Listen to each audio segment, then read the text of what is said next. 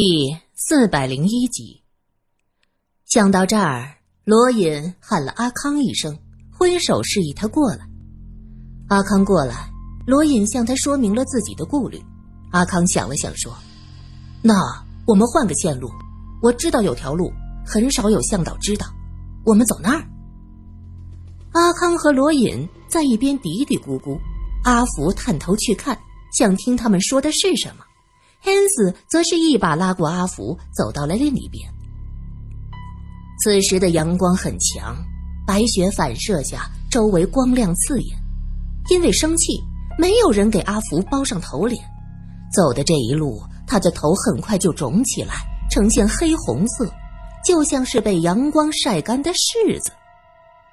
阿福、陈真、罗隐和阿康说话，苏三神游八方。请求汉斯帮他蒙住头脸。汉斯毕竟也是不灵症的患者，将心比心，他一时心软，就叹了口气，将阿福脖子上的围巾解下来，绑在他脸上，挡住此时灿烂的阳光。这边包好头脸，阿福好像发现他们改变了行进的方向。阿福喊道：“喂，你们不是要上山吗？这是往哪儿走？”没有人回答他，阿康听他喋喋不休，回手一个血团子打过去。混蛋，闭嘴！阿福闭上了嘴，看看苏三一直走在后边，好像和谁在嘀嘀咕咕的。他屏气凝神，听到苏三好像在问一个问题。阿福的心一惊，他看看周围，发现苏三的四周并没有人呢。他在说什么？阿福见这条路和越来越偏离自己熟悉的路，他开始慌了，却还要装作若无其事，只是咕噜噜四处转动的眼睛出卖了他。罗隐将阿福的表现看在眼里，见他面色凝重，心中欢喜。就这样走了很久，到了傍晚时分，阿康带着大家到一处避风的地方准备安营扎寨，大家深一脚浅一脚。走到一处悬崖的下面，这悬崖附近大约出现过雪崩，山崖的本色露出来。周围的雪有些厚，可这样的环境看起来是安全的，至少不用担心雪崩。阿康带着大家用雪建了一个避风的屋子，大家的目光都投向了那片厚厚的雪原。阿康率先走过去，在雪上一点点拍打。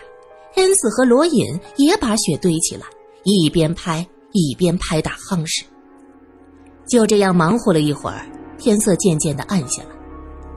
阿康用在附近找的枯枝，用火石打着了火。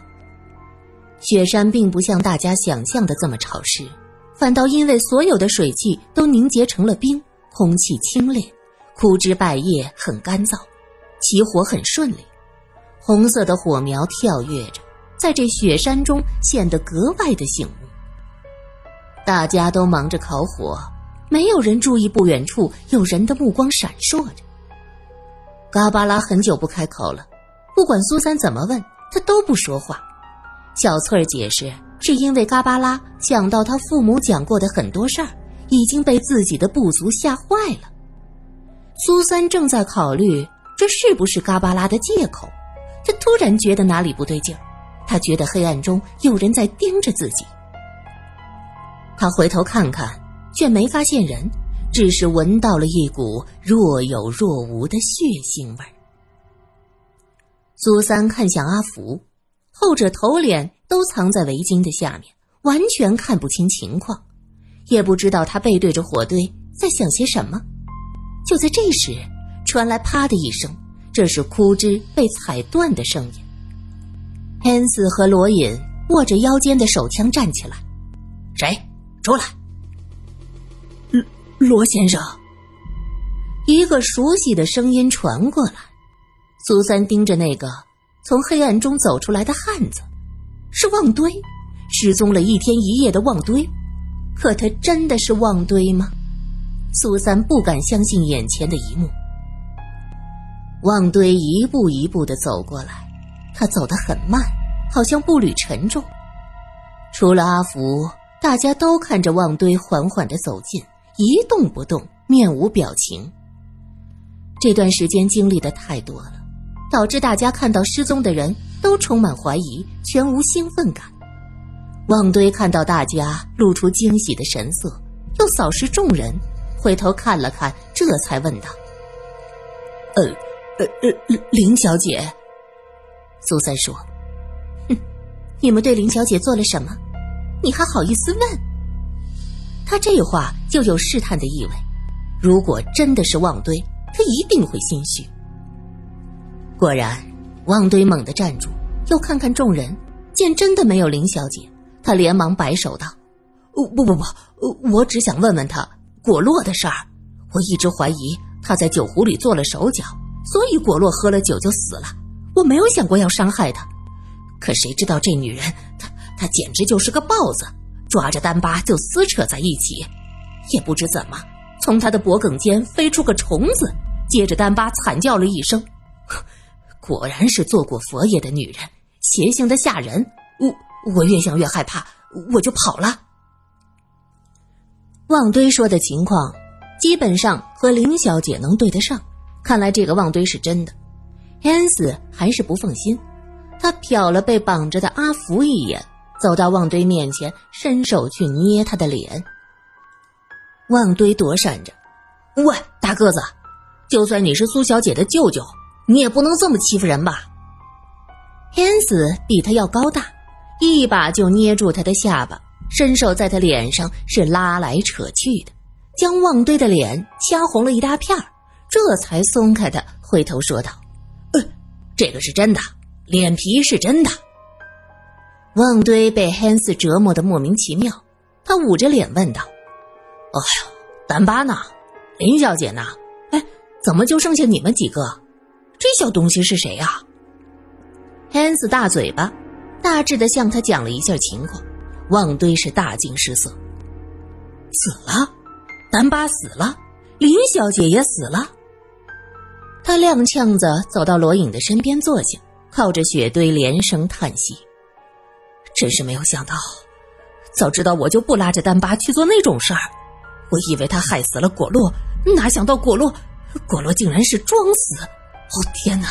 我对不起丹巴，对不起林小姐，我对不起阿诺，是我，是我收了果洛的钱，他才能跟着来，这都是我的错。”旺堆靠着雪。神情疲惫。我跑了之后，也不知道自己要去哪里，跑了一阵才觉得多大点事儿啊！找到你们说些好话，林小姐也不能对我怎么样，就往回走。没想到这山路是真的不好绕啊，绕来绕去我就迷了路。后来遇见几个人说看到你们从这儿走过去，多亏指点，我才能追上你们。苏三一惊，我们在路上。只看见过果洛，没有遇见过别的人。你遇到的人怎么可能会见过我们？啊！旺堆听苏三这么一说，也是吓了一跳。罗隐和汉斯都靠着雪堆，面色颓废，也就没当回事儿，继续跟着阿康将雪堆积起来，搭建挡风的墙。旺堆看着苏三，可怜巴巴的说：“我我快要饿死了。”能给口我吃的不？苏三找出些肉干给他，随口问：“你的背包呢？哪儿去了？”“嗯，跑丢了。”旺堆有些不好意思，低头啃着苏三给的肉干，不敢抬头。苏三点了点头，他离旺堆很近，能闻到他身上西康人的味道。没错，这个人就是旺堆。苏三稍稍的安心。终于有了一点好消息，阿福喊道：“姐姐，我也饿了。”苏三装作没听见，旺堆指着问：“这个人就是神族？”“哼，什么神族？不过是商人移民，一群食人族，根本就没有什么神力。”旺堆大惊失色呀！“什么？他们要是没有神通，那我怎么可能向土司交代啊？”“是呀。”倘若他们只是普通的不灵症患者，那传说中的长生不老、永葆青春又是怎么回事呢？怎么可能会知道天珠的秘密呢？苏三有些怀疑自己的判断。俗话说“无风不起浪”啊，传说从来都不是空穴来风。神族若是没有长生不老的秘密，那为什么还会被 Hans 他们那个研究组织给盯上天赐和教授一直在研究永生的秘密，苏三相信他们不会为了子虚乌有的事儿研究这么多年。苏三并没有完全相信天赐和教授，他们开始说是为了最后完成实验，可后来却说是更多的为了治病，治疗他们的不灵症。苏三开始只认为神族是一群不灵症的患者，可是现在想起来，恩斯说的要通过神族来治疗自己的不灵症，这又是什么意思呢？作为同样的不灵症患者，神族对这种病也没有任何办法，除非，除非那种长生的基因是存在的。一个人如果能永生，那就无所谓得了什么病。看着在一边努力拍打积雪的 Hans，苏三的心里有了主意。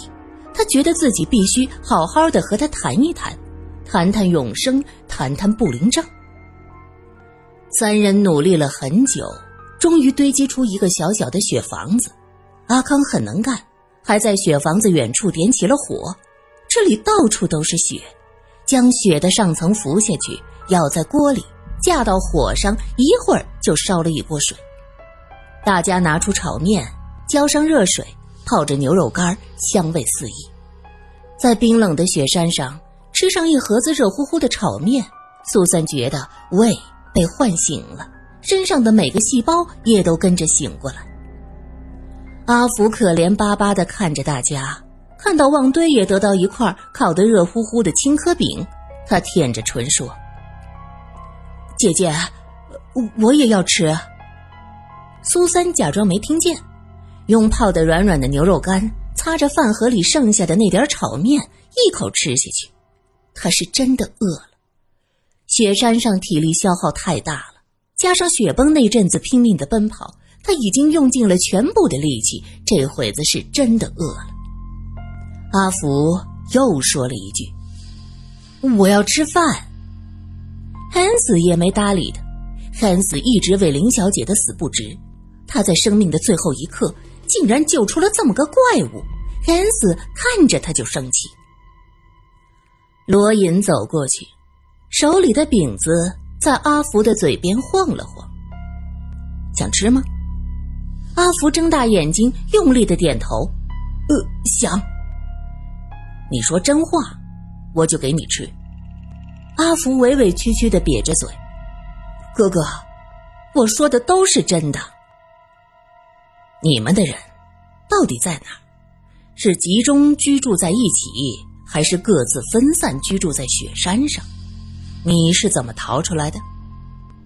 说着，将饼子掰开一块，扔到阿福的嘴里。阿福大力的咀嚼着，用扯着脖子咽下去，说：“我，我趁着医院放风，躲在暗沟里等天黑。哼，你们都没有想过吧？成都的城里也有我们的人。”我只要把蝙蝠放出去报信就可以了。他吃了些东西，有了力气，说到蝙蝠，两眼放光。在他的世界里，蝙蝠是最好的朋友。按照阿福的说法，他从精神病院逃走之后，就通过蝙蝠联络到城中的同族。我很奇怪，你常年在四川生活。怎么能有生活在雪山上的族人呢？罗隐问。苏三刚才没搭理阿福，这会儿听罗隐问，便对着他们安静的听着。我们的人能从人群中发现彼此。阿福神秘兮兮，怎么发现？怎么发现？